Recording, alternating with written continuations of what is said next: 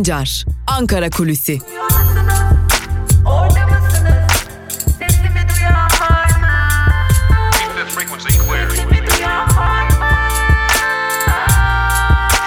Özgürüz Radyo. Özgürüz Radyo. Özgürüz Radyo'dan ve Ankara Kulisi programının ilk bölümünden merhaba sevgili dinleyenler. Ben Altan Sancar. Hafta içi her gün olduğu gibi bugün de Özgürüz Radyo'da Ankara'da konuşulanları aktarmak üzere karşınızdayız. Bugün Ankara Kulisi'ni ağırlıklı olarak muhalefet partilerine ayıracağız. Muhalefet partileri içerisinde konuşulanlara ve geleceğe dair ne düşündüklerine dair bunları aktarmaya dair ayrıntılarla sizlerle olacağız. Ve ilk olarak Halkların Demokratik Partisi ile başlayacağız. Halkların Demokratik Partisi biliyorsunuz geçtiğimiz ayda bir erken genel seçim çağrısı yaptı. Bu erken genel seçim çağrısı hala geçerli mi? Erken genel seçim çağrısı için neler yapılabilir şeklinde dün HDP eş genel başkanı Sezai Temelli ile bir görüşme gerçekleştirdik. HDP eş genel başkanı Sezai Temelli HDP'nin erken genel seçim çağrısının arkasında olduğunu ve Türkiye'nin içerisinde bulunduğu çıkmazdan çıkmanın tek yolunun erken genel seçim olduğunu söyledi. Sezai Temelli AKP'nin bir çöküş içerisinde olduğunu ve bunun artık durdurulamaz seviyeye geldiğini belirterek HDP olarak AKP'nin içerisinde bulunduğu çöküşü yakından izlediklerini ve AKP'nin artık iktidarının sonuna yaklaştığını belirtti. HDP eş genel başkanı Sezai Temelli'ye AKP bir ömür biçiyor musunuz şeklinde bir soru yönelttiğimizde ise Sezai Temelli önümüzdeki seçimler işte tam da seçim çağrısı yaptığımız o erken genel seçim Adalet ve Kalkınma Partisi için son seçim olacak ve çöküşünün neredeyse en büyük göstergesi olacak dedi. AKP artık yolun sonuna geldi. AKP'nin içerisinde bulunduğu durumun adı bir yönetememe durumu. Bu yönetememe, yönetememe durumu nedeniyle AKP artık halka milliyetçilikten, savaştan ve krizden başka hiçbir şey veremiyor. Tüm bu durumlar ortadayken yapılması gereken tek şey bir erken genel seçime gidilmeli, gidilmesidir noktasının üzerinde durdu. Öte yandan Sezai Temelli'ye AKP'den kopuşları da sorduk. Sezai Temelli AKP'den kopuşlar hakkında yaptığı değerlendirmede AKP'nin içerisindeki çözülmenin artık dışarıya yansıdığının en büyük göstergesi olduğunu dile getirdi. Peki Ali Babacan veya Ahmet Davutoğlu'nun kuracağı parti ile birlikte sizin geçmişte de adlandırdığınız Demokrasi İttifakı içerisinde yer alabilir misiniz sorusuna Sezai Temelli yeni kurulacak partilerin Türkiye'nin sorunlarına ne gibi çözümler getirmek istediğini, ne gibi çözüm önerileri olduğunu izleyip görmemiz gerekiyor yorumunda bulundu. Sezai Temelli buna ilişkin olarak Kürt sorununa, ekonomi sorununa, Türkiye'nin içerisinde bulunduğu savaş ortamına ve birimum bütün krizlere kurulacak yeni partilerin önerilerini, programlarını ve tüzüklerini izleyeceklerini ve bunun ardından bir bak bakış açısı geliştireceklerini belirtti. Aslında Halkların Demokratik Partisi'nin son dönemde ortaya koyacağı özellikle yeni partilere dair ortaya koyacağı politikayı şimdilik bekle ve gör şeklinde özetlemek mümkün. Zira HDP yeni kurulacak partilere ne tam kapıyı kapatmış durumda ne de kapıyı açmış durumda bekleyip neler yapacaklarını göreceğiz şeklinde yanıtlıyor. Tabi HDP açısından önemli bir diğer konu olası bir erken genel seçimde sanda küstüğü belirtilen özellikle son dönemdeki kamuoyu araştırmalarıyla sanda küstüğü belirtilen Kürt seçmeni sanda götürmenin yolu var mıdır diye sorduğumuzda ise eğer biz seçmenin karşısına sorunlarına çare olabileceğine dair inançlarını büyüten bir ittifak ile bir demokrasi birlikteliği ile çıkarsak o zaman seçmen yeniden sandıkta bir umut olduğunu görecektir şeklinde bir değerlendirmede bulundu. Yine HDP eş genel başkanı Sezai Temelli Türkiye'nin yürüttüğü operasyonlarda yaşanan sivil kayıpların da ilerleyen zaman dilimlerinde uluslararası kamuoyunda Türkiye'nin önüne çıkabileceğini ve Türkiye açısından çok önemli sorunlara yol açabileceğini belirtti. Türkiye'nin savaş politikalarıyla bir yere varamayacağını belirtti. Tabi HDP eş genel başkanı Sezai Temelli ile yaptığımız bu görüşmenin ardından acaba geriye kalan muhalefet partilerinin en önemlisi olan Cumhuriyet Halk Partisi nasıl bakacak Ahmet Davutoğlu ve Ali Babacan'ın kurucuya partiye şeklinde bir soru işareti oluştu ve bu soru işaretini CHP'den kimi yetkililere kimi isimlere yönelttiğimizde aslında HDP'den farklı olmayan bir dönüş aldık. Cumhuriyet Halk Partisi de aslında bir biçimde AKP'den kopup yeniden ortaya çıkan bu siyasi partileri ve siyasi partilerin önünde gelen isimleri yakından takip ediyor. Ancak şu an itibariyle bir tavır, bir tutum belirlememe noktasında hassas davranıyorlar. Aslında Cumhuriyet Halk Partisi'nin de bu noktada ne söyleyeceklerini bekleyip görmemiz lazım noktasında olduklarını söylemekte fayda var. Ancak Cumhuriyet Halk Partisi'nin yine yetkili ağızlardan aldığımız bilgiye göre bu noktada dikkat ettiği başka bir husus var. O da Erdoğan karşıtlığı üzerinden siyaset kurmama noktası. Cumhuriyet Halk Partisi tüm muhalefetini halkın sorunlarını anlatmak ve halkın sorunlarını çözecek olan partinin Cumhuriyet Halk Partisi olduğunu dile getirme üzerine kurmuş durumda. Sıklıkla biliyorsunuz özellikle yandaş medyada Cumhuriyet Halk Partisi'nin Cumhurbaşkanı Erdoğan karşıtlığı üzerinden politika yürütmeye çalıştı. Cumhuriyet Halk Partisi'nin aslında Erdoğan karşıtı bir tavır içerisinde olduğu işleniyor ve bunun üzerinden Cumhuriyet Halk Partisi'ne ılımlı bakan ve Cumhuriyet Halk Partisi'ne oy vermeye yakın duran muhafazakar kesimlerin etkilenmeye çalışıldığını görüyoruz. CHP bu noktada da fazlasıyla temkinli davranıyor. Siyasetimizi hiç kimsenin karşıtlığı üzerinden kurmayacağız. Biz iktidar alternatifi olduğumuzu göstereceğiz şeklinde önemli bir vurgu yapıyorlar. Peki ilerleyen dönemlerde bu partilerle ittifak kurulabilir mi sorusunu da yine Cumhuriyet Halk Partili yetkililer bekleyip görmek zorundayız. Sorunlara ne gibi çözümler önerecekler? Bir AKP devamını mı izleyeceğiz yoksa AKP'den kopuşları mı izleyeceğiz noktasında önemli bir ayrım koyuyorlar. Ancak Cumhuriyet Halk Partisi'nin yine üzerinde önemli durduğu noktalardan biri olan güçlendirilmiş ve revize edilmiş parlamenter sisteme dönüş noktasında her iki siyasi partinin de şimdilik Cumhuriyet Halk Partisi'nin taleplerine ve beklentilerine yakın olduğunu belirtebiliriz. Bu da Cumhuriyet Halk Partisi'nde ilerleyen dönemlerde dikkat çeken hamlelerin gelebilmesine işaret olarak yorumlanıyor diyelim. İyi Partililere gelince İyi Partililer şu an itibariyle AKP içerisindeki bölünmeye, AKP içerisindeki dağılmaya ve yeni partilere dair yorum yapmaktan kaçınmayı tercih ediyorlar. Bu da ayrıca dikkat çekici bir husus olarak karşımızda duruyor. Muhalefet partileri kısacası Adalet ve Kalkınma Partisi içerisinde yaşanan bölünmeyi, Adalet ve Kalkınma Partisi içerisinden çıkan Ahmet Davutoğlu ve Ali Babacan tarafından bu ay içerisinde kuruluşunun ilan edilmesi beklenen ki önce Ahmet Davutoğlu'nun 10 ya da 16 Aralık'ta partisini ilan etmesini bekliyoruz. Bu partilere karşı şimdilik izle ve gör taktiğini sürdürecekler. İlerleyen zaman dilimlerinde de bu partilerin kendi politikalarına, programlarına bakarak bir karar verecekler gibi görünüyor. Şu an itibariyle küçük de olsa mesafeli duruş devam ediyor diyelim ve Ankara Kulisi'nin ilk bölümünü burada noktalayalım. İkinci bölümde gazete manşetleri ve günün öne çıkan yorumlarıyla karşınızda olmayı sürdüreceğiz. Özgürüz Radyo'dan ayrılmayın. Şimdilik hoşçakalın.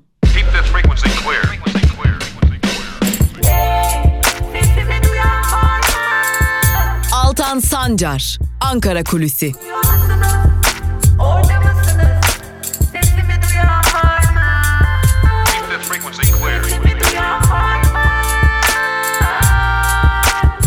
Özgürüz Radyo. Özgürüz Radyo. Ankara Kulisi'nin ikinci bölümüyle tekrar merhaba sevgili dinleyenler. İkinci bölümde gazete manşetleri ve günün öne çıkan yorumlarıyla sizlerle olacağız. İlk olarak Cumhuriyet Gazetesi'ne göz atalım. Cumhuriyet Gazetesi'nin bugünkü manşetinde kadınlara yönelik terör bitmiyor sözleri yer alıyor. Ayrıntılar ise şöyle. Büyük Önder Atatürk 85 yıl önce bugün seçme ve seçilme hakkının tanınmasını sağlayarak kadınları demokratik yaşamın içine soktu. Ancak günümüzde her alanda olduğu gibi kadın haklarında da geriye gidiş tüm hızıyla sürüyor. Kadınlara yönelik terörde durmak bilmiyor. Son olarak üniversite öğrencisi balerin Ceren Özdemir katledildi. Evinin önünde bıçaklı saldırıya uğrayan Ceren Özdemir Ordu'da son yolculuğuna uğurlandı. Acılı anne Gülfer Özdemir katili bulun diye feryat etti. Kimliği belirlenen zanlı gözaltına alınırken bir polisi yaraladı.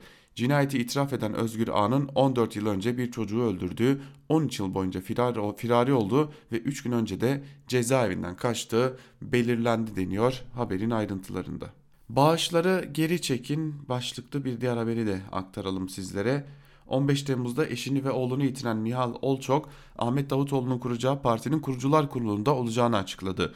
Davutoğlu'nun numara yapmadığını belirten Olçok, siyasette yapmak istediğim tek şey hakkın ve hakkaniyetin peşinde koşmak dedi. Nihal Olçok, Adil Öksüz'le ilgili açıklama yapan Bakan Soylu'ya yerini biliyorsanız getirin. Yıllarca Yeşil'e aynı muamele yapıldı tepkisini gösterdi. Olçok, şehit yakınları ve gaziler için toplanan paralara ilişkin çağrı yaptı. Başta bulunanlar geri alsın. Evet Nihal Olçok Davutoğlu'nun partisinde yer alacak. Tabi e, Davutoğlu'nun partisinin bu ay içerisinde artık kurulmasını beklediğimizi sık sık dile getiriyorduk. Ve Nihal Olçok ki önemli bir isimdi. Eşi özellikle AKP açısından çok önemli bir isimdi. AKP'nin reklam kampanyalarının öncü isimlerinden biriydi. Şimdi AKP'nin karşısında yer alırken 15 Temmuz için yapılan paraların, bağışların da geri çekilmesi talebinde bulunmuş. Cumhuriyet'ten bir haberi daha aktaralım sizlere. Londra'da geri adım başlıklı bir haber. Ayrıntılar ise şöyle. NATO'nun dün Londra'da düzenlenen kritik liderler zirvesinde ittifakın birliği vurguları öne çıktı. YPG'nin terör örgütü olarak tanımlanmaması nedeniyle Baltık savunma planını engelleyeceğini açıklayan Türkiye ikna edildi. Türkiye'nin vetosunu kaldırmasında somut olarak hangi adımın etkili olduğu belirsizliğini korurken zirvenin sonuç bildirisinde terörizm bütün türleri ve tezahürleriyle hepimiz için tehdit olmaya devam ediyor denildi şeklinde haberin ayrıntıları aktarılmış. Geçelim Bir Gün Gazetesi'ne. Bir Gün Gazetesi'nin bugünkü manşetinde hangi sözler yer alıyor? Bir de sizlerle onu paylaşalım sevgili dinleyenler. Bir Gün Gazetesi'nin manşetinde de kadın katliamları artık cinayet bile denmeyecek düzeye ulaşmış durumda. Katilimiz kim sözleri yer alıyor. Manşetin ayrıntıları ise şöyle. Her gün 20'sinde, 30'unda, 40'ında liseli, üniversiteli, işçi ya da akademisyen en az bir kadın katlediliyor. Katliamlara yol açan iklim bu karanlık sistemin bir sonucu. İstanbul Sözleşmesi ve 6284 sayılı kanun tartışma konusu olmaktan çıkarılıp tam olarak uygulanmalı. Siyasi iktidar 17 yıldır devam eden kadın düşmanı politikalarından ve söylemlerinden vazgeçmeli. Kolluk kuvvetleri ve adli makamlar kanunları uygulamazlarsa cezai sonuçlarla karşılaşmalı. Başta medya olmak üzere her alanda erkek şiddetine karşı toplumsal seferberlik başlatılmalı. Toplumsal cinsiyet eşitliğinin hayati olduğu kabul edilmeli, şiddeti yaratan gerekçeler kaldırılmalı çağrısında bulunuluyor Bir Gün Gazetesi'nin manşetinin ayrıntılarında ve yine ayrıntıların bir bölümünde ise o bıçak darbesi hepimizin kalbine sözleri yer alıyor. Ayrıntılar ise şöyle. Ordu'da önceki gün evinin girişinde bıçaklanarak öldürülen 20 yaşındaki üniversite öğrencisi Ceren Özdemir dün son yolculuğuna uğurlandı. Ordu Üniversitesi müzik bölümünde okuyan bale eğitmeni Özdemir'in katledilmesi ülkeyi yasa boğdu. Cezaevinden firar eden katil zanlısı Özgür A saklandığı evde gözaltına alındı. Cenaze törenine anne Güfer Özdemir keşke kapının önünde bekleseydim çocuğumu gafil avladılar. Çocuğumun hiçbir şeyden haberi yokmuş diyerek isyan etti. Baba Yılmaz Özdemir ise sabah okula gitti, akşam okuldan çıkıyor, bale öğretmeni kendisi. Özel sanat evinde bale dersi veriyor. Oradan takibe alınıyor büyük ihtimalle şeklinde konuşmuş sevgili dinleyiciler. Milyonları stada akıtmış başlıklı bir haberi de aktaralım. Yine Gökçek ve yine Gökçek yolsuzlukları. Gökçek döneminde Osmanlı Spor'a 25 yıllığına bedelsiz devredilen Yenikent stadı için belediye bütçesinden bir yılda 2 milyon lira harcandığı ortaya çıktı. Ankara'da Melih Gökçek döneminde yapılan usulsüz harcamalarına bir yenisi eklendi. Erdoğan'ın talimatıyla görevinden istifa eden Melik Gökçek'in oğlunun başkanlığını yaptığı Osmanlı Spor'a 25 yılına ücretsiz verilen ve adı Osmanlı Stadyumu olarak değiştirilen Yenikent Stadyumu için belediye bütçesinden bir yılda 2 milyon lira harcandığı ortaya çıktı. Sincan Kaymakamlığı Osmanlı Spor'un kullandığı tesise ilişkin 21 Haziran'da aldığı tahliye kararını hayata geçirmedi. Kulüp ve Büyükşehir Belediyesi'nin 2016 yılında imzaladığı protokol ile tesisler 25 yıllığına Ankara Büyükşehir Belediyesi Spor Kulübü'ne geçti. Tesislerin toplam büyüklüğünün 75.115 metrekare olduğu da öğrenildi deniyor bu haberin de ayrıntılarında. Evet Melih Gökçek gitti. Melih Gökçek artık tahtında değil. Çünkü oturduğu yer bir belediye başkanlığı koltuğu değil. Adeta bir taht onun için. Ama yolsuzlukları birer birer ortaya çıkmaya devam ediyor. Kısacası Melih Gökçek hala Ankara'yı rahat bırakmış değil. Geçelim Evrensel Gazetesi'ne. Evrensel Gazetesi cezasızlığı mücadele önledi manşetiyle çıkmış. Ayrıntılar ise şöyle. Gazi Üniversitesi öğrencisi Şule Çetin intihar denilerek üzeri örtülmeye çalışılan ölümüne ilişkin davada arkadaşları ve kadın örgütlerin ısrarı ile cinayet kararı çıktı. Ankara'da bir plazanın 20. katından düşerek yaşamını yitiren yitirdiği iddia edilen Şule Çetin ölümüne ilişkin açılan davada karar çıktı. Mahkeme sanık Çağatay Aksu'ya cinayet suçundan verdiği ağırlaştırılmış müebbet cezasını ihal indirimi yaparak müebbete indirdi. Berk Akan'da ise toplam 18 yıl 9 ay hapis cezası verildi. Bu dava bir adalet mücadelesiydi. Karar içimize su serpti ama takdir indirimlerini doğru bulmuyoruz diyen Şule Çetin avukatı Umur Yıldırım kararı istinafa götüreceklerini açıkladı. Sanıklar ve avukatları ise dayanışmayı hedef göstererek sosyal medyada halk galeyana getirildi. Bu çocuklar sosyal medya avcılarına teslim edilemez dedi şeklinde aktarılmış. Metal patronları %6 dayattı. Başlıklı bir diğer haberi de aktaralım sizlere. Emek dünyasından bir haber. MES sözleşme görüşmelerinde son oturum dün yapıldı. Hükümetin açıkladığı enflasyon rakamlarına dayanarak dayanak yapan patronlar %6 zam ve 3 yıllık sözleşme dayattı. Uyuşmazlık tutulurken ara bulucu aşaması başladı. %6 dayatmasını tepki gösteren metal işçileri bizimle dalga geçiyorlar, sessiz kalırsak sözleşme düşük, düşük zamla biter dedi. Bursa'da görüştüğümüz Türk Metal üyesi işçiler fabrikalarda hükümete tepkinin arttığına dikkat çekti. Hükümetin dış güçler Türkiye üzerinde oyun oynuyor açıklamalarına tepki gösteren bir boş işçisi fabrikaların bir hepsi emperyalistlerin gençliğimizi kanımızı emdiler. Asıl oyunu Türk Metal, MES, hükümet ve emperyalistler biz işçilere karşı oynuyor dedi. Evet hükümetin sarıldığı belki de son dayanak olan e, emperyalist güçler ülkemize oynuyor. Ülkemiz elden gidecek e, söylemleri de artık bir şekilde ne toplumda ne işçide ne emekçide kısacası halkın neredeyse tamamında karşılık bulmuyor ve hükümet de ısrarla buna sarılmaya devam ediyor. Geçelim Yeni Yaşam gazetesine. Yeni Yaşam gazetesi veto sıfırlandı manşetiyle çıkmış. Ayrıntılarda ise şu cümleler yer alıyor. Ankara'dan giderken NATO'nun YPG'yi terör listesine almadıkça ittifakın Baltık planını veto edeceğini belirten Cumhurbaşkanı Tayyip Erdoğan geri adım attı. Londra'daki zirvenin sonuç bildirisini açıklayan NATO Genel Sekreteri Baltık ülkeleriyle ilgili savunma planının kabul edildiğini söyledi.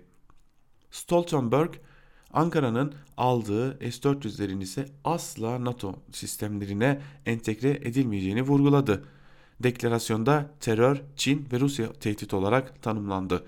9 maddelik Londra Deklarasyonunda YPG'ye herhangi bir atıf yapılmazken NATO Genel Sekreteri YPG'nin tartışılmadığını belirtti.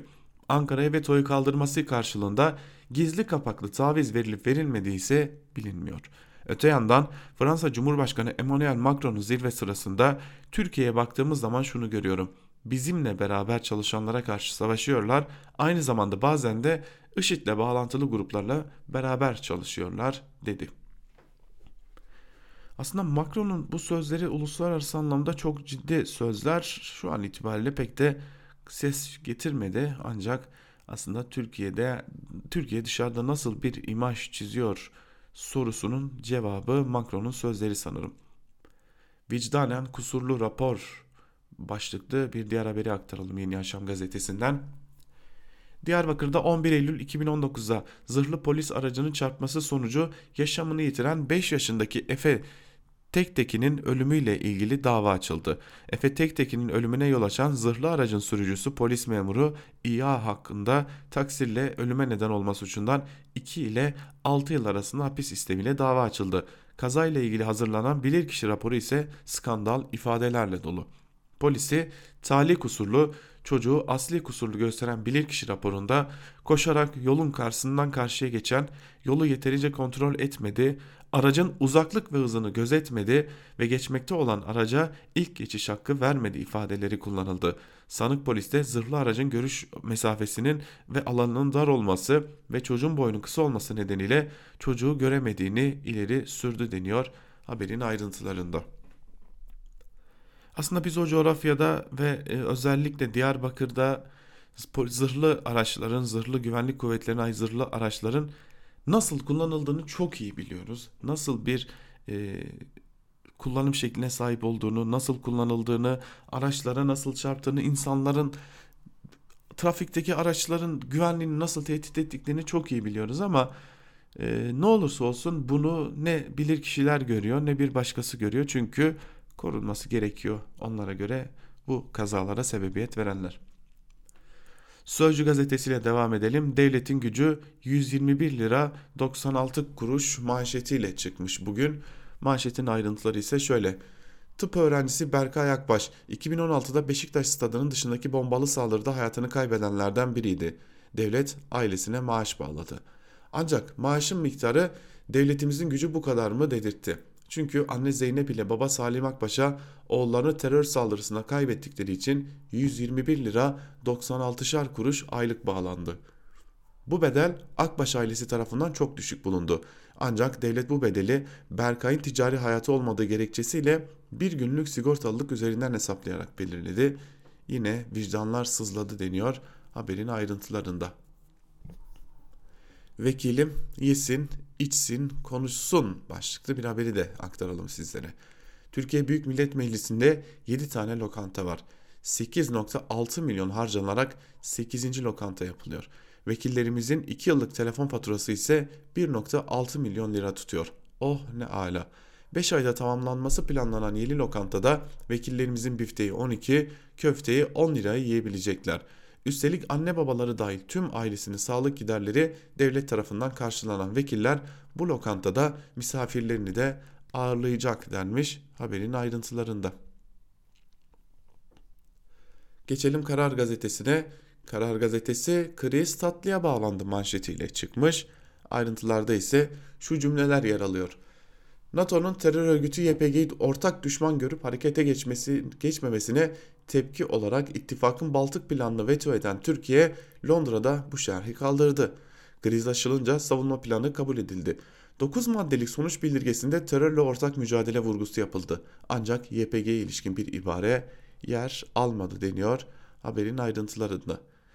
Tabi NATO Genel Sekreterinin de burada açıklamaları vardı. NATO Genel Sekreteri ittifakın YPG'yi nasıl tanımlayacağı ele alınmadı dedi. Bir de S-400'ler konusuna değindi. S-400'ler içinde S-400'ler NATO sistemine kesinlikle entegre olamaz dedi. Çin tehdidi de dikkat çekiyordu. Yine NATO'nun sonuç bildirgesinde Çin'in ilk defa bir tehdit olarak tanımlandığını görüyoruz. Bu da NATO açısından dikkat çeken bir diğer nokta. MHP'nin af teklifi beklemede başlıklı bir haberi de aktaralım sizlere. Bahçeli kamuoyunda tartışma yaratan af teklifini geri çektiklerini açıkladı. MHP lideri Cumhur İttifakı çatısı altında tezat ve tersliklerin yaşanmaması, konunun istismar edilmemesi maksadıyla 24 Eylül 2018 tarihli kanun teklifimizi beklemeye aldık dedi. Ardından amasını ekledi. Türk Milleti Partimize yeterli destek ve milletvekili sayısını verdiği gün ceza indirimiyle ilgili kanun teklifimiz için gereken her şey yapılacak. Verdiğimiz söz mutlaka tutulacak diyor Devlet Bahçeli. Tabi neden böylesi bir açıklamaya ihtiyaç duyuyor o da ayrı ve kafa karıştırıcı bir konu. Geçelim Milliyet gazetesine. Milliyet ortak tehdit terörizm manşetiyle çıkmış. NATO'nun 70. yılında düzenlenen Londra zirvesinin sonuç bildirgesinde terörizm tüm terörizmin tüm türleri hepimiz için tehdit olmaya devam ediyor denildi. Londra'da düzenlenen NATO zirvesinin ortak deklarasyonunda müttefiklerin terörle mücadele konusunda kararlı olduğu ve birlikte daha güçlü adımlar atacağı vurgulandı. NATO'nun 1 milyar kişi ve topraklarının güvenliğini sağlamaya devam ettiğini belirten deklarasyon dayanışma ve birlik ilkelerinin ittifakın temel taşları olduğunu kayda geçirdi. Avrupa ve Kuzey Amerika arasında güçlü transatlantik bağların teyit edildiği deklarasyonda Washington Anlaşması'nda bir müttefike yönelecek saldırılar hepimizedir taahhüdüne de bulunan 5. maddeye olan bağlılık yinelendi. Ayrıca NATO'nun savunma amaçlı bir ittifak olduğu hiçbir ülkeye tehdit teşkil etmediği de vurgulandı deniyor. Haberin ayrıntılarında aslında Milliyet gazetesi biraz algı yaratma çabasında zira aslında Türkiye istediğini alamadı ancak açıklamadan işe yarar elle tutulur şeyleri manşete taşıyarak bir algı yaratmaya çalışmış Milliyet gazetesi. Hürriyet gazetesi ise yine tabii ki öven manşetlerle çıkmaya devam ediyor. Yandaşlarını konuşturuyor. Ahmet Hakan'ın hürriyeti tabii ki. Türkiye iyi iş çıkarıyor manşetiyle çıkmış. Hürriyet ayrıntılar ise şöyle. NATO zirvesi dün sona erdi. Cumhurbaşkanı Erdoğan'la program dışı görüşen Trump, her şeyi görüştük, harika, iyi bir görüşmeydi dedi. Trump, Erdoğan ile Suriye'ye Kürtleri konuştuk. Bu konuda Türkiye'ye çok itibar ediyorum. Pek çok kişinin Türkiye'ye yaptıklarından dolayı saygısı var. Türkiye güvenli bölgede iyi iş çıkarıyor dedi. Zirvede YPG'ye yönelik görüş ayrılıkları aşılamazken NATO terörle mücadelenin daha da hızlandırılmasına yönelik bir eylem planını kabul etti deniyor haberin ayrıntılarında. Devam edelim Hürriyet gazetesinden bir haberle devam edelim tekrar. Malazgirt'i arayacaklar başlıklı dikkat çeken bir haber. Bir grup bilim insanı ülkemizde ilk kez uygulanacak savaş alanı arkeolojisiyle Türklere Anadolu'nun kapısını açan 1071 Malazgirt Savaşı'nın yapıldığı alanı arayacak denmiş haberin ayrıntılarında. Geçelim Sabah gazetesine. Sabah gazetesinin manşetinde teröre karşı etkin işbirliği sözleri yer alıyor. Başkan Erdoğan NATO liderler zirvesinde müttefiklere teröre karşı daha fazla dayanışma çağrısı yaptı. Erdoğan zirvenin ana oturumunda yaptığı konuşmada şu noktaları vurguladı. NATO'nun yenilenme ihtiyacı ortada. İttifak özellikle terör örgütlerinden kaynaklanan asimetrik tehditler karşısında çok daha kararlı davranmalı. Türkiye'nin terörle mücadelesine destek verilmeli. Zirve sonunda yayınlanan bildiride terörün her türlüsü NATO için tehdittir denildi şeklinde de ayrıntılar aktarılmış. Yine bir algı yaratma çabasıyla bir haber görüyoruz. Balerin Ceren cinayeti ihmal zinciriyle geldi. Olacağı buydu. 14 yıl önce bir çocuğu öldürdü. Hırsızlıktan tecavüze kadar 11 suç daha işledi. Hapisten iki kez kaçtı. Serbestçe aramızda dolaştı. Son kurbanı Ceren oldu deniyor haberin ayrıntılarında sevgili dinleyiciler. Star gazetesiyle devam edelim. Star gazetesi istediğimizi aldık manşetiyle çıkmış. Ayrıntılar ise şöyle. Türkiye NATO'da YPG kararını sonuç bildirgesine ekletti. Londra deklarasyonuna YPG'yi terör örgütü olarak kabul eden 2015 kararına atıf yapıldı. Terörizm bütün türleri ve tezahürleriyle hepimiz için tehdit. Şimdi bir yalan haber paylaşalım sizlerle. Bu yalan haber bunun şüphesi yok. Ayrıntılar şöyle. NATO Londra zirvesinde Türkiye siyasi gücü ve ilkeli duruşuyla terörün meşrulaştırılmasına geçit vermedi. YPG'yi terör örgütü saymayan NATO ülkelerine karşı Türkiye Baltık planını veto etmişti. Yoğun görüşmeler sonrası YPG terör örgütü vurgusu sonuç bildirgesine eklenince Türkiye Baltık savunma planını onayladı. Londra deklarasyonunda YPG terör örgütü sayan 2015 belgesine atıf yapıldı. Sonuç bildirgesinde terörizmin bütün türleri ve tezahürleriyle hepimiz için tehdit olmaya devam ediyor.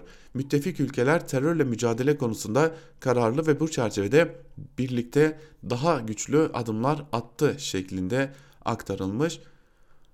Bir tek herhalde Star gazetesi ya da yandaşlar istediklerini aldıklarından eminler. Geri kalan hiç kimse istediğin alındığından pek de emin görünmüyor. Esad istedi, Birleşik Arap Emirlikleri tutukladı başlıklı bir diğer haberi aktaralım. Birleşik Arap Emirlikleri katil Esad'ın talebiyle Barış Pınarı Harekatı'nı destekleyen Suriyeli iş adamını tutukladı. Suriye'de 1 milyondan fazla mazlumu katleden Esad rejimi ile Birleşik Arap Emirlikleri Türkiye düşmanlığında birleşti. Şam rejiminin talebi üzerine Barış Pınar, Pınarı Harekatı'nı destekleyen muhalif iş adamı Muhannet El Masri Abu Dhabi'de tutuklandı. İş adamı hakkında terörü finanse etmek ve terör örgütleri adına para aklamak suçlamalarından işlem yapıldı deniyor haberin ayrıntılarında.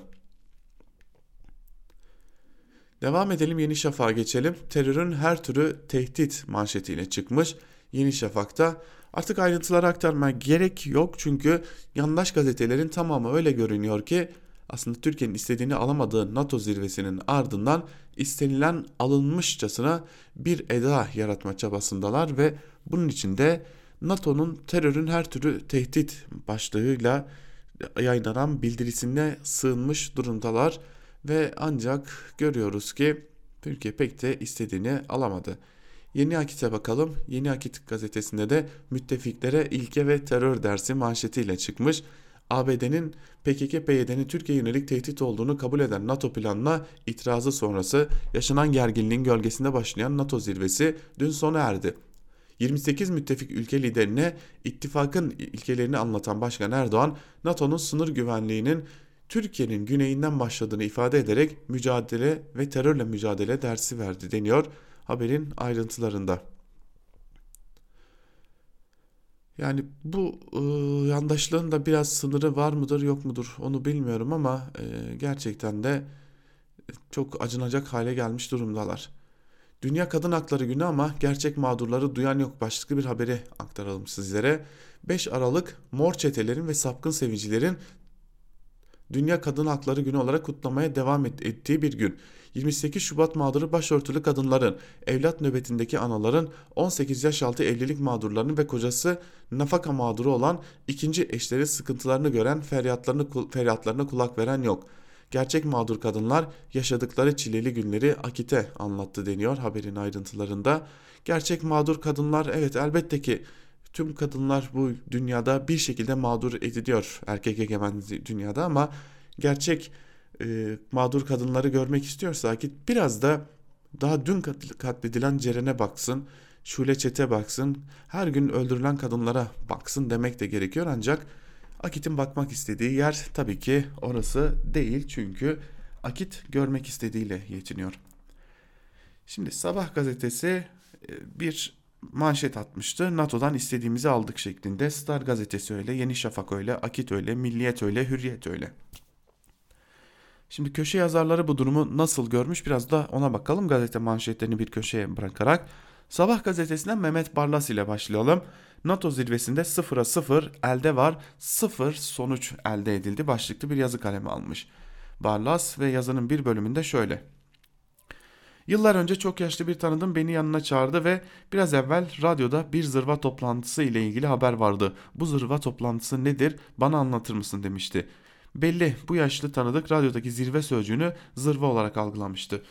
NATO'nun Londra zirvesine ilişkin haberleri izlerken bu zirveye de zırva denilmesi durumunda çok fazla fark olmayacağını düşündüm. Londra zirvesinde NATO ile Türkiye arasındaki sorunlar çözülemeyecekmiş. Bunu NATO Genel Sekreteri söylüyor.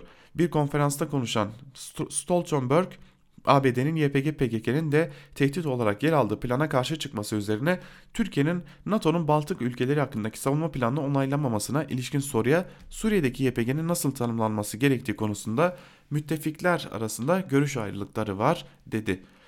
Trump'la Macron görüşmesinde ise Macron S-400 konusunda Türkiye'yi suçlayan ifadeler kullanarak ABD Patriot vermediyse Türkiye Avrupa'dan füze alabilirdi dedi. Macron'un sözlerine karşı Macron harika bir siyasetçi diyen Trump az önce dünyadaki en harika boş cevabı verdi diye konuştu. Cumhurbaşkanı Erdoğan, Almanya Başbakanı Angela Merkel ve İngiltere Başbakanı Boris Johnson ile dörtlü zirve sonrası açıklama yapan Macron, Fransa YPG'yi terörist olarak kabul etmiyor, kınıyor ve yargılıyor. YPG'yi tamamen terörist olarak kabul edemeyiz. Bu anlaşmazlık bugün kalkmadı. Türkiye terörle, terörle beraber mücadele ettiğimiz Kürtlere karşı savaşıyor demişti diyor Mehmet Barlas. Aslında NATO toplantısının bir özetini ortaya koyuyor. Peki o zaman sorulması gereken soru şu. Yandaş gazeteler sıfıra sıfır elde var sıfır sonucuyla biten NATO toplantısını nasıl oldu da biz istediğimizi aldık şeklinde yorumlayabildiler. Hürriyet gazetesinden Sedat Ergil'le devam edelim. NATO zirvesinde Türkiye konusunda Trump-Macron çekişmesi başlıklı bir yazı kaleme almış Sedat Ergil ve yazısının bir bölümünde de şunları aktarıyor. Kabul edelim ki dün sona eren Londra'daki NATO zirvesi Fransa Cumhurbaşkanı Emmanuel Macron'un NATO'nun beyin ölümünden söz etmesiyle başlayan tartışmaların şekillendirdiği bir atmosferde gerçekleşti. NATO zirvesi bir bakıma Macron'un fincanları kırıp dökerek yol açtığı hasarın onarılması yönündeki ciddi bir çabaya da sahne oldu. Burada dikkat çekici olan 3 yıl önce Beyaz Saray ayak bastıktan sonra NATO'yu önemsemediğini gizlemeyen ABD'nin Avrupa'nın güvenliği taahhüdü konusunda soru işaretlerinin doğmasına neden olan Başkan Trump'ın söz bu sözlerinden dolayı Macron'a ağır bir dille yüklenmesiydi. NATO'yu Fransa Cumhurbaşkanı'na karşı savunma görevinin bir NATO haynanı olmadığı bilinen Başkan Trump'a geçmiş olması bile Macron'un sözlerinin yol açtığı sarsıntının derinliğini göstermeye yeterlidir. Tabi sıkça kaba, ölçüsüz açıklamalarıyla tanınan Trump'ın Macron'u nezakete davet eden taraf konumuna geçmesi bu tablonun bir başka ironik boyutunun altını çiziyor. Macron'a karşı Türkiye'yi Başkan Trump savunmuştur. Bu çerçevede yapmamız gereken önemli bir tespit var. O da bugün Batı dünyası içinde Türkiye'ye karşı en eleştiriler çizgide duran liderin Fransa Cumhurbaşkanı Macron olduğu, Türkiye'yi en kuvvetli bir şekilde savunma pozisyonunda da ABD Başkanı Trump'ın üstlendiği gerçeğidir. Bunda kuşkusuz Trump ile Cumhurbaşkanı Recep Tayyip Erdoğan arasındaki şahsi düzeydeki yakın ilişkinin önemli bir faktör olduğu bilinmektedir. Dün yayınlanan NATO bildirisinin giriş paragrafında 5. maddesine yapılan son derece kuvvetli vurgu bazı konulardaki tereddütleri de dağıtmayı hedefliyordu kuşkusuz. Ancak bu taahhüdün beyin ölümü tartışmalarının ne ölçüde yatıştıracağı da bekleyip görülmesi gereken bir durum diyor Sedat Ergin yazısının bir bölümünde. Şimdi NATO tartışmaları bir yerde hem AKP'nin daha doğrusu Cumhurbaşkanı Erdoğan'ın eğer bizim taleplerimiz yerine getirilmez ve kabul edilmezse biz bu noktada tereddütlerimizi ortaya koymaya devam edeceğiz şeklinde açıklamıştı. Tabi bir de öte yandan Macron'un beyin ölümü tartışmaları vardı ki bu tartışmalarda çok daha önemli bir noktaya konumlandırılmıştı. Tüm bunlar gösteriyor ki NATO tartışmaları hala gündemdeki yerini korumaya devam edecekler. Zira NATO tartışmaları hala bir noktada e, çözüme kavuşturulamadı 70. yıl için hazırlanan bu zirvede de. Devam edelim köşe yazılarını aktarmaya devam edelim. Biraz daha NATO'yu işleyelim. NATO konusunda bir yazı daha paylaşalım sizlerle. Yeni Akit'ten Ali Kara Hasanoğlu, NATO'dan daha tehlikelisi içimizdeki NATO'cu hainler başlıklı bir yazı kaleme almış. Yazısının bir bölümünde de Ali Kara Hasanoğlu şunları aktarıyor. S-400'ü Rusya'dan almışız. NATO'yu avucunun içinde oynatan ABD mırın kırın etmiş. İçerideki ABD'ciler ABD bunun hesabını bize ağır ödetir demişler. ABD de hemen kafayı çıkartmış. Yaptırım, ambargo demiş. Bir güne kadar bilemediniz iki güne kadar bütün her şey ortaya çıkar demişler. Kendi içimizdeki hainler S-400'ü aldık ama kutuda duruyor demişler. Radarların aktif olduğu ortaya çıkmış. ABD'nin yaptırımları unutulmuş. Türkiye'nin S-400'ü iade etmemesi halinde iflas bayrağı çekeceğine dair öngörüleri tutmayan içimizdeki solcu hainlerin tezleri unutturulmuş. Ama Erdoğan YPG'nin terör örgütü olduğunu dünyaya kabul ettirme mücadelesini unutmamış. Her fırsatta her gittiği ülkede aynı tespiti yaptırmak için uğraş vermiş. ABD'ye de hatırlatmış, Rusya'ya da hatırlatmış. Gittiği Avrupa ülkelerine de hatırlatmış. Güneyimizdeki sınırın ötesinde ABD'li askerler PYD'lilerle kol kola iş kotarırken gideriz demişiz. İlk itiraz içimizdeki hainlerden gelmiş. Bataklık orası giremezsiniz çıkamazsınız. Girmişiz. NATO'da sözüm ona birlikte olduğumuz ABD Türkiye Suriye'nin kuzeyine girince birden taktik değiştirmiş. ABD birdenbire Suriye'nin kuzeyinde Rusya ile alt takke verkülah ilişkilere girmiş. Sormuşuz ABD'ye. Hani NATO'da birlikteydik, hani S-400'ü Rusya'dan aldık diye bizle kavga başlatıyordunuz, sizin Rusya ile bu ilişkiniz ne dedik? ABD'den önce içimizdeki NATO'cu emekli generallerden cevap geldi. NATO köklü bir kuruluştur. Kirli oyunlar ile Suriye'nin kuzeyinde ABD'nin çıkıp Rusya'nın yerleştiği görüntüleri ortaya çıkınca Türkiye Rusya'ya hop dedik itirazını yapmış, onunla da anlaşma yapılmış.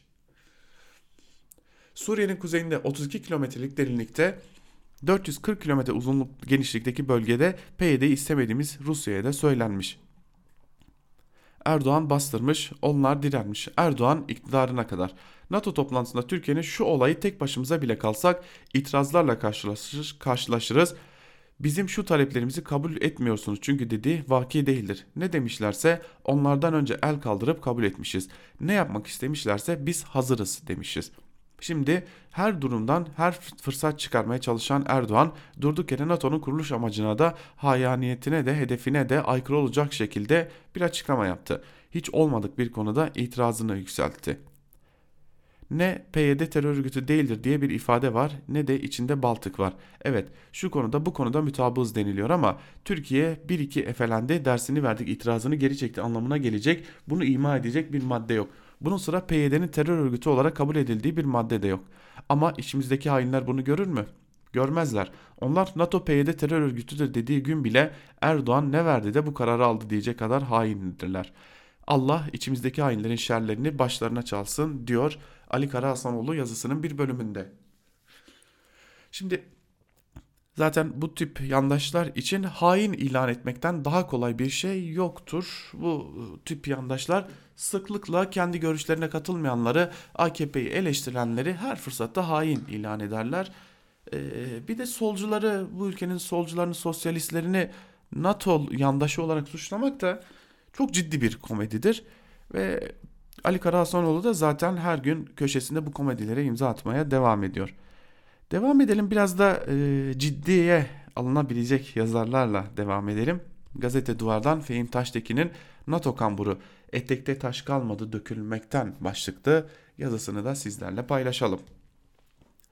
NATO içinde ittifaka en Fransız kalanların Fransızlar olduğu sır değil. Fransa'nın NATO'nun askeri kanadından bir dönem çekildiğine dair arka plan, Cumhurbaşkanı Emmanuel Macron'un NATO'yu mefta ilan eden sözlerindeki şok edici etkiyi emiyor olmalıydı. Fakat bu emme işi NATO'yu Avrupa'yı hizalama aygıtı olarak konuşlandırılmış. Amerikalılardan önce yeni Osmanlı'ya düştü. Cumhurbaşkanı Tayyip Erdoğan Trump'ı mest eden önce sen kendi beyin ölümünü kontrol ettir çıkışıyla NATO'yu koruma ve kollama misyonunu kuşandı. Halbuki Türkiye eylem ve tercihleriyle NATO'dan uzaklaşma yolunda değil miydi? İktidar medyasında NATO'nun Türkiye'ye müdahale edeceği senaryolarından geçilmiyor muydu? Suriye'de 3 askeri harekat düzenlenirken Rusya'ya sokulup NATO'dan bağımsız hareket etmediler mi? Bunlar Türkiye ittifak içinde öngörülemez ortak durumuna sokmadı mı? Evet öyleydi ama Erdoğan yönetiminde mantık böyle işlemiyor. NATO ile koordinasyonsuz maceralara atılmak da NATO'yu en fazla göreve çağıran ortak olmak da bu mantığa sığıyor.'' AKP yönetimi 2015-2016'da taraflardan herhangi bir tehdit edildiğinde tüm tarafların danışmalarında bulunmasını öngören 4. maddeyi 4 kez işletti. Bir müttefike yapılan saldırıyı bütün müttefiklere yapılmış sayan 5. maddeyi de dillerinden düşürdükleri gün yok. NATO'dan kopuşu başlatacağı bile bile bağımsızlık, bağımsızlıkçı pozlarla Rusya'dan S-400 almakta beis görmeyenler şimdi radikal NATO perver. Peki niye böyle? Birincisi NATO'dan kopmak gibi bir planları asla ve kat'a olmadı. İkincisi ABD ile ilişkileri yaptırım parantezine alan konuları NATO zeminine taşımanın daha zekice olacağını düşündüler. O yüzden Amerikalılara S-400 krizini biz NATO içinde çözeriz deyip durdular. Erdoğan'ın Washington ziyaretinde yaptırımların rafa kaldırılmasını fırsat bilip Ankara'da F-16'larla S-400'leri test ettiklerinde herkes bunlar gözü kara demeye başlamıştı. Fakat bu şekilde gerilimi yeni bir boyuta taşırken paralelinde NATO'yu kilitleyecek bir hamleye pazarlık alanı genişletmeye çalıştılar. Macron'un NATO çıkışı Avrupa'daki tartışmalardan bağımsız ele alınamaz. Atlantik ile kıta Avrupası arasındaki kolaylaştırıcı faktör olan Britanya, Brexit çıkmazında kendi kendini yumrukladığından uluslararası meselelerden koptu. Bu boşluğu NATO'daki ödeneğini artıran Almanya dolduruyor. Hiçbiri NATO'ya veda etmek niyetinde değil ama ittifakın güncellenmesi gerektiğini söylemeyen de yok. Doğru Doğu Avrupa'daki Rusfobikler bir kenara birçok aktör Rusya ile diyaloğa dönmekten yana. Bu konuda itici iki etkenin etkisi artıyor. Birincisi NATO'nun Rusya'yı ihata etme stratejisi 2008'den beri duvardan duvara tosluyor. NATO genişleyerek Rusya'ya 1600 kilometre daha yaklaştı ama Rus nüfus alanlarına müdahaleler Gürcistan ve Ukrayna'da hezimete uğradı.